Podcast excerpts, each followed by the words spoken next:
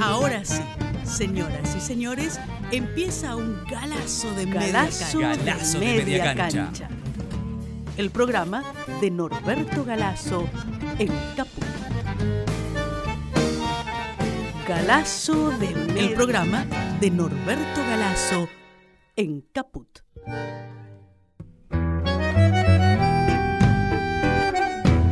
Buen día, buen día a todos. Muy buen año en este primer programa de Galazo de Media Cancha. Bueno, vamos a arrancar el, el 2019 con, con toda la fuerza. Va a ser un año complejo, un año electoral. Y nosotros, bueno, desde nuestro pequeño lugar, eh, revisando la historia, acá estamos con, como ya hace dos años, con el maestro Norberto Galazo, haciendo Galazo de Media Cancha. Yo soy Fabián Metler y bueno, hoy vamos a empezar con el primer maldito, vamos a trabajar durante media hora sobre él. Si es la primera vez que escuchas este programa, te cuento que son pequeñas semblanzas, pequeñas microbiografías sobre personajes eh, malditos. Malditos son aquellas, aquellos argentinos que en su momento han cuestionado a la historia oficial, a la cultura oficial, y que por esa razón han sido separados de- del canon dominante. Eh, así los denominaba Jaureche, maldito. Buen día, Norberto, ¿cómo estás? ¿Qué tal? ¿Cómo andas vos? Muy bien, bueno, con muchas ganas, con mucha fuerza de, de arrancar este 2019. ¿Vos cómo estás de salud? Mejorando, mejorando. Bueno. Los achaques propios de los años, de los 82 y medio. Pero bueno, Pero bueno, eh, este año tenemos, tenés que tener más fuerza que nunca. y sí, sí, sí, sí, por la indignación me provoca la fuerza. Bueno, hoy vamos a hablar de Luis Alberto Murray, ¿es así? es así. ¿Quién, ¿Vos lo conociste? Yo lo conocí a Luis Alberto Murray y conozco más o menos su historia un poco por casualidad, diríamos. Él es un hombre nacido en los años 20, 1922, 23 más o menos. Sí, Y bueno, va al secundario y se encuentra con un muchacho de su misma edad, sí. pelirrojo, muy irónico, muy audaz, muy alborotador, que se llamaba Jorge Abelardo Ramos. Ah, mira, no sabía esa relación entre Sí. Murray y Ab- Abelardo Ramos. Entonces se hacen amigos y forman una especie de grupo anarquista en el secundario, Sí. que llega a publicar una revista. Yo no recuerdo exactamente el nombre de la revista, recuerdo que las, las letras iniciales de las tres palabras eran la C, la I y la A. Eso dio lugar a que mucho tiempo después le dijeran que ellos eran hombres de la CIA, cosa que, Cuando Abelardo Ramos terminó con Menem. claro, no tenía nada que ver, ¿no es cierto? Claro. Este, no- por supuesto yo no lo conocí en esa época, este, en esas luchas y discusiones de los años 30, cuando tenían 15, 18 años, Claro. Ramos fue muy influenciado por Adolfo Pellman, Que era un Ah. viejo trotskista. un viejo trotskista que tenía a su favor un cable, un cable a tierra con la clase trabajadora, porque su hermano era delegado de la Unión Obrera Metalúrgica. Ah, Y en realidad fue el primer secretario general que tuvo la Unión Obrera Metalúrgica, era hermano de, de el, Perelman. el hermano de. Adolfo Pellman. Este, porque lo que existía antes era la Asociación Obrera Metalúrgica, que la dirigían los comunistas, con mucho Girardi a la cabeza. Cuando pierden una huelga, la pierden porque las indicaciones que vienen desde Moscú indican que no se puede hacer huelga a las empresas este, eh, que, digamos, expresan la consustanciación que está teniendo la URSS con, el- con Gran Bretaña. Claro. Entonces levantan la huelga. Y la huelga, el dueño era Ditela, el padre de los que después fueron Guido y Torcuato. Guido y Tor- y Torcuato. Y el padre, este, evidentemente era democrático, así suavemente democrático, enemigo del hitlerismo, por supuesto, pero era patrón. Claro. Entonces, en cuanto le levantan una huelga, echa a todos los delegados. Claro. Pierden el sindicato y Pellman y un amigo toma, toma el, el sindicato. Entonces toma el, una trayectoria de ese anarquismo. Después este, Pellman se va haciendo este, secretario general de la UON, con apoyo de Miguel después, eh, se hace peronista. Ramos, en cambio, toma la línea trotskista, se acerca a Frente Obrero en el año final del 46 y toma las posiciones de la izquierda nacional que sustentaba este el Frente Obrero, pero siempre fueron muy amigos a través del tiempo, ¿no? Claro. Pero Murray no, no militó, digamos, con... No, no, no. Murray estuvo cerca de Ramos porque le tenía un gran afecto y una gran admiración intelectual también, Ah. porque Murray escribía, inició sus primeros este, escritos en el periodismo, además era poeta. Claro. Entonces Ramos, que era un autodidacta, pero muy bien formado como autodidacta, este, yo creo que lo deslumbraba.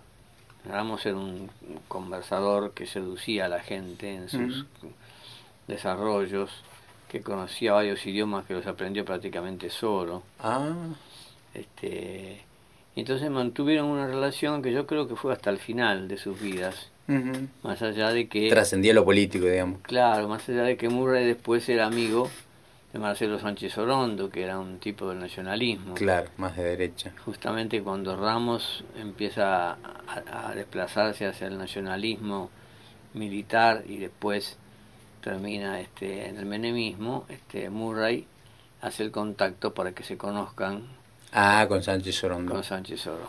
Claro, mira. Bueno, pero volviendo a Murray, él este, hace periodismo, vive como periodista casi toda su vida.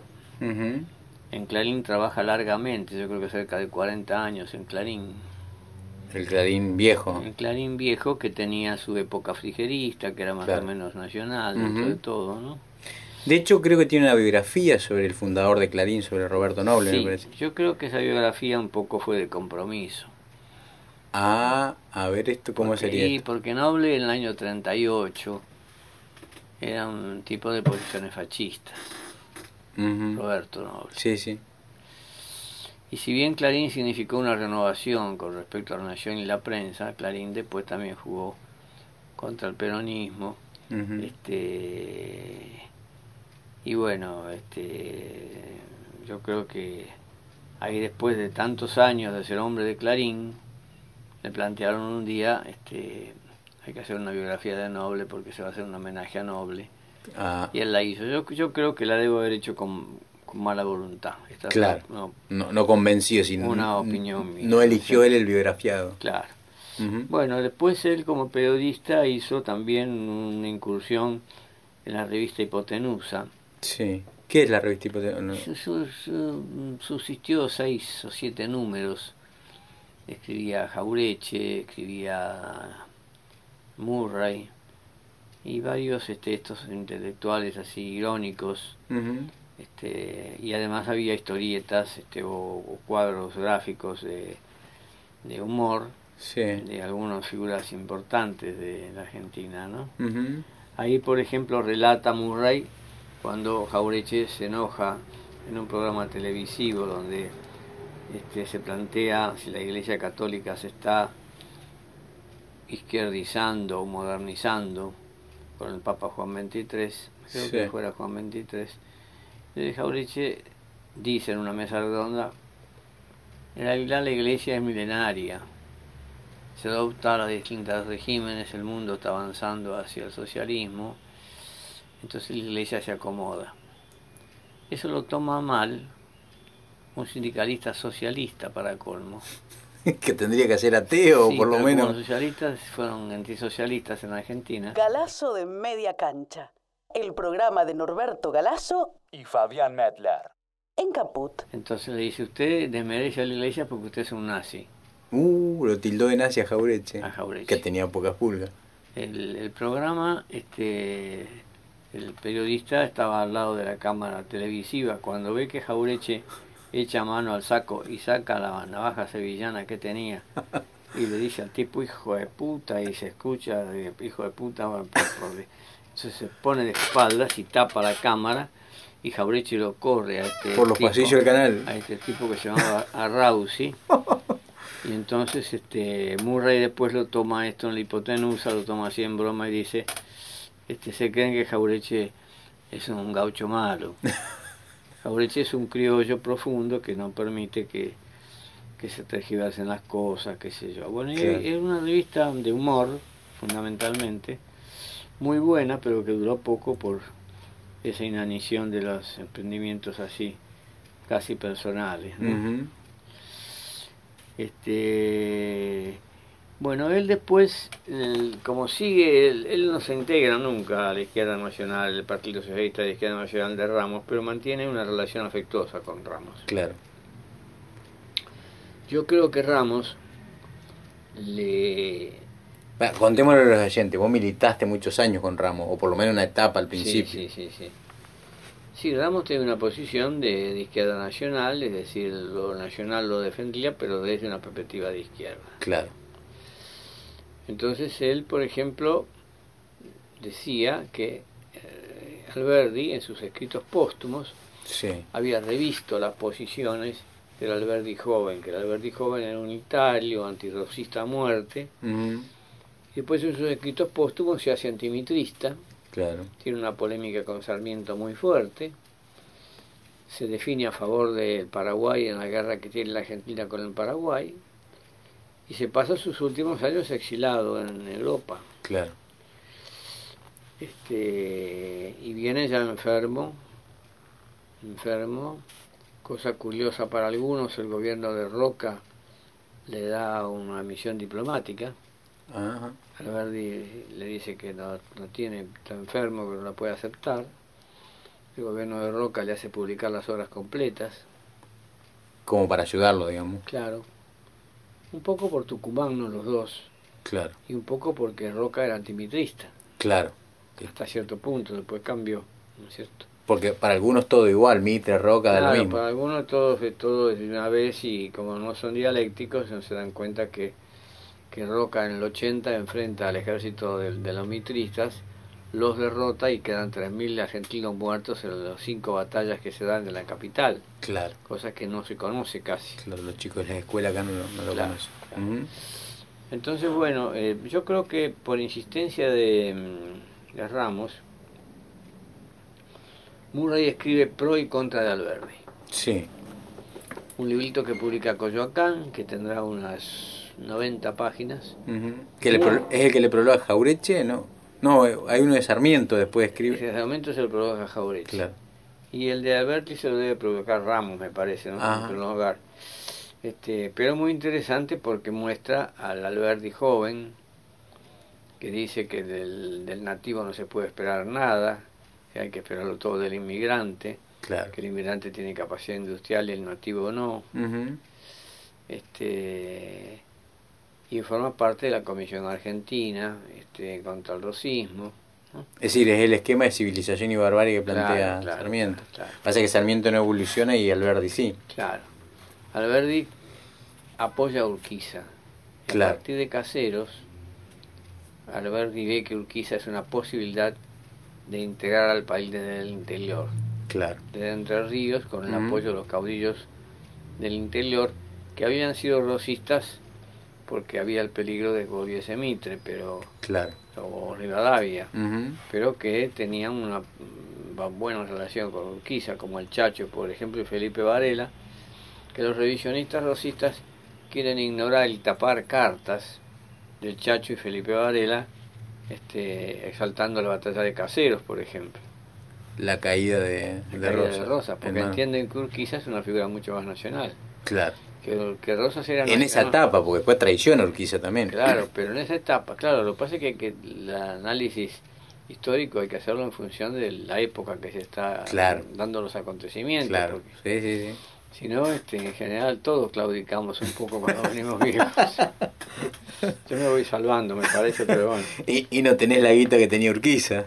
Claro, quizás se hace un gran empresario. Claro, claro, claro. Gran empresario de muchas empresas y muchos hijos también. Claro, sí, sí, sí. Tenía un derecho casi de pernada sobre las, las chinas, de, claro. Ríos. Sí, sí, sí. Entonces él contrapone, este, consigue documentación donde Alberdi se relaciona con el diplomáticos este, paraguayos o Benítez y le dicen usted dígale al mariscal Solano López que yo no persigo nada en este apoyo. Yo no quiero que me publiquen mis libros, yo no quiero ningún cargo. Yo lo que quiero es que él triunfe sobre esta ciudad puerto, que es enemiga tanto de él como mía en Tucumán y del resto del interior. Claro. Esto es lo que dice Alberdi ahí. Sí. Lo dice además este Murray con mucha enjundia, con mucha ironía. Plantea cuando Rosas, cuando Alberti lo va a ver a Rosas, y Alberti después está casi dispuesto a escribir un libro reivindicando a Rosas. Ah, digamos, cambiando. Rosas, se define a favor de la Argentina, a favor de Paraguay. Claro. muchos argentinos de la ciudad de Buenos Aires dicen la Argentina está peleando con Paraguay, estamos con la Argentina, estamos con el mitrismo. Claro. Eso no, tenía sentido. Ese libro recuerdo que yo lo leí me resultó muy importante en aquel tiempo, que salía a los 60, 61, cuando salía Coyoacán. Porque hasta ese, hasta ese momento la figura de Alberdi que estaba ligada al viejo liberalismo. Sí, pero siempre con un segundón. Ah. Porque, fíjate que Alberdi, recién en el gobierno de Ilia, le hacen el monumento. Mm. Cuando los unitarios liberales pro-británicos se habían hecho todos los monumentos, se habían llenado el país de calles Mitre, Sarmiento, Rivadavia y todo eso, sí. Alberdi había quedado sepultado. Ah. Entonces recién el gobierno de Ilia, por influencia de sectores nacionales que iban replanteando las cosas, le hace un monumento en, en Constitución, Constitución. Claro. Entonces después eso lo completa Luis Alberto Murray con pro y contra de Sarmiento. Sí, y ahí... ahí, plantea algunas cosas que provocan el rechazo de alguna gente, especialmente porque eh, este, Murray dice lo que decía Jaureche, lo peor no es Sarmiento, lo peor son los sarmientudos, es decir, los lectores de escuela de la vieja época, claro. ¿no? este, que estaban siempre a favor de Sarmiento y que crearon la imagen de que Sarmiento era un ejemplo de educación, cuando Sarmiento era el tipo más mal educado de, todos. Claro. Que se agarraba bastonazos por la calle.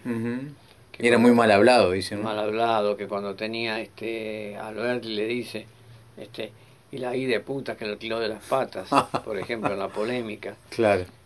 Cuando discute con un diputado en la Cámara, al día siguiente le manda un fardo de pasto diciendo que se alimente. Que... bueno, entonces muestra un Sarmiento contradictorio, que eh, eh, Murray dice, Sarmiento es por un lado el ideólogo de la clase dominante, con civilización o barbarie. La clase dominante lo toma. Pero Sarmiento no es Mitre.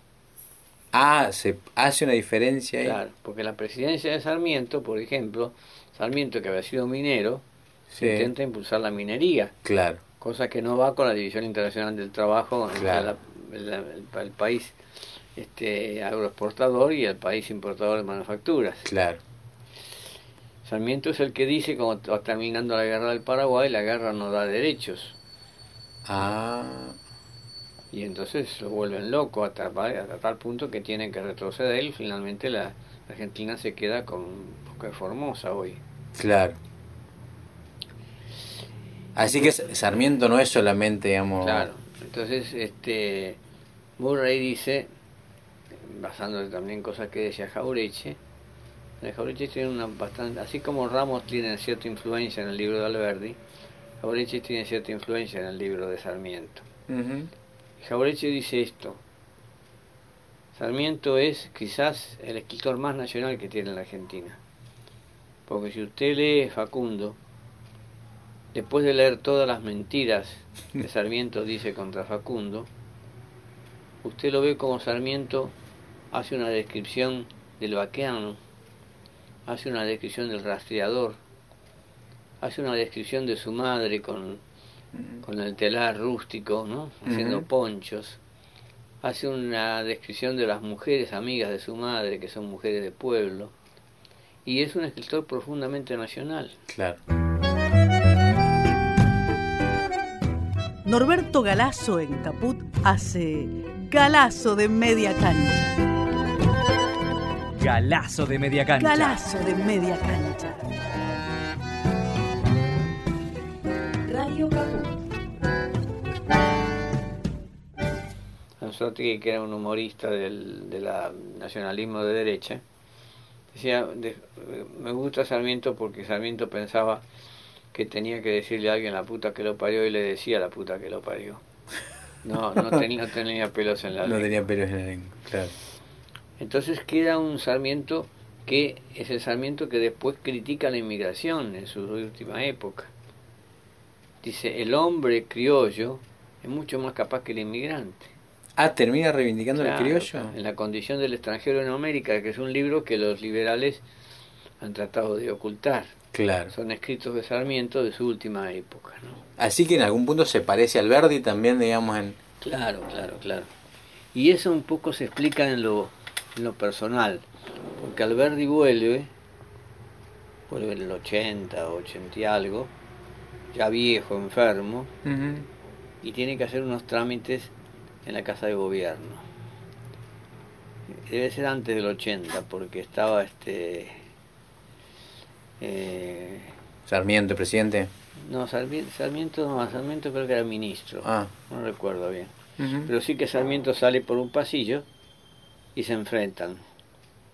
Alberti destruido físicamente, muy achacado, es de un físico muy endeble, ¿qué podía esperar si él le había dicho a Sarmiento, Sarmiento había dicho usted me ha destruido políticamente Claro. en las Ah, cartas quillota- quillotanas. Quillotano, sí. Y Sarmiento que era un chico a su, a su- eh, porque era un pasional, sale corriendo y lo abraza, lo estruja, prácticamente lo ahoga casi, le dice, mi querido Alberti, tanto tiempo. Ah, inesperado el gesto, digamos. Claro. Y Mitre, en cambio, al día siguiente en La Nación, publica un artículo de Sarmiento, de un artículo de Alberti, donde Alberti le escribe a Gutiérrez y al decirle de varias cosas le habla, creo que de la palabra maceta, y le escribe con Z, creo. Que se fija en un error de ortografía. Entonces Albert le dice, ¿cómo es posible tanto odio para criticar lo que hizo un muchacho en una carta del año veintitantos? Mm. ¿Cómo es posible? Tendría que yo estar sentado frente a mí y decirle, ¿cómo es posible, general, que usted mantenga tanto odio? Claro.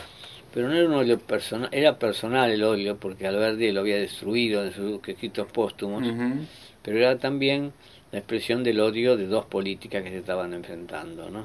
Claro. Entonces, este, e- eso es un aporte muy importante lo que hace Murray en ese, en ese libro. Después Murray se jubila, se ve casado con una anarquista, hija de un anarquista, Ah, González Pacheco, que es un, un autor de carteles donde se hace el elogio de la bomba anarquista. Claro. ¿De teatro estás hablando? eh, Este, González Pacheco. González Pacheco creo que hizo algo de teatro, pero fundamentalmente llevaba, hacía la revista Carteles Ajá. y que publicó un libro Carteles muy fuerte, ¿no? Era un anarquista de izquierda, Ujú. este, y bueno, y fallece en el 2002, ya jubilado, este, un poco, quizás un poco un tanto decepcionado de su paso por el por el periodismo. Yo las últimas veces que lo vi, lo vi un poco cabizbajo, este, Ah, estaba como, como derrotado, digamos. claro, ¿Y vos eh, lo, lo que en mesas redondas, así en, en conferencias? lo- No, yo he ido una o dos veces. Él vivía en la calle Independencia, cerca de Entre Ríos. Ah, tuviste una relación, digamos, de, claro. Yo personal. iba, por ejemplo, a Clarín y él en Clarín me llevaba al archivo. ¿Cómo, Roberto? ¿Dónde ibas? Iba a Clarín, sí. En Clarín de aquella época él me llevaba al archivo y me conseguía recortes. Ah, los hacía fotocopiar para que yo investigase. El libro de Scalabrini tiene varios artículos que son fotocopias de... que te la facilitó Murray. Claro, sí, Ah, sí, una gran generosidad. Yo tengo el mejor recuerdo de él, la verdad que sí. Y él estuvo ligado también a, a Fermín Chávez, ¿no? Y a, Claro, formaba parte de ese a- grupo de Pepe Rosa. y a Pepe Chávez, Rosa. de historiadores revisionistas nacionales. Eh, aunque él tenía esas características, él se hizo católico, creo, en los últimos tiempos. Tenía el arrastre de, de que él venía del mundo del anarquismo, entonces algunas cosas pienso que. Eh, al revés que, que Fermín, que venía del mundo del catolicismo y ya hace un hombre más izquierdista en, su, Claro, en sus años altos, ¿no? claro. ¿Y, y qué terminará influyendo, Norberto, en la, para que los hombres, las lecturas, los contactos con otros hombres, digamos, para... Y yo creo que 45 años en Clarín es una carga demasiado pesada para que la aguante una persona, ¿no? A pesar de que Clarín era mejor que ahora, pero bueno. Tenía sus cosas también. Sí, sí, sí. Bueno, estamos hablando con Norberto Galazo, esto es Galazo de Media Cancha, bueno, hemos conversado durante media hora sobre Luis Alberto Murray. Escribió también algunos libros, Norberto, de, Poesía. de poesía, ¿no? Yo tengo acá primera colección que fue con ilustraciones de Nora Borges. Sí, eh, después- Yo tengo como el principal libro de él La América clavada en mi costado. Ajá, sí, sí, sí, es, es ese. un libro más combativo, un libro... Después algunas reflexiones políticas como hist- historia, es decir, política. Ujú. este y escribía artículos en lo que permitían los suplementos de Clarín o algunas no- notas de opinión en Clarín cuando Clarín era más nacional, ¿no? Claro. Este, así que él de un modo u otro aportó y dejó muchas cosas hasta ese 31 de, de julio del 2002 en que en que falleció, En que ¿no? falleció. lamentamos mucho este fallecimiento. Claro, sino que se pierdan hombres así. Este, es, es doloroso siempre. Bueno, Alberto, lamentablemente se nos ha terminado el tiempo hoy. Eh, vos que andás con gozás de buena salud, vamos, vamos a seguir a fondo la semana que viene, si te parece. Sí, como vos quieras. ¿Eh? Bueno, nos veremos entonces la semana que viene. Lo dejamos a dar para saber qué. Lo dejamos a Art para la semana que viene, ¿te parece? Sí, sí, sí. Arrancamos con, con Art. Está bien. Bárbaro. Bueno, Alberto, nos vemos la semana que viene. Adiós.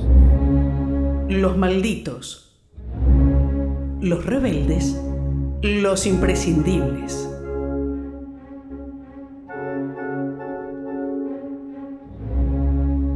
Galazo de media cancha. El programa de Norberto Galazo en Radio Caput.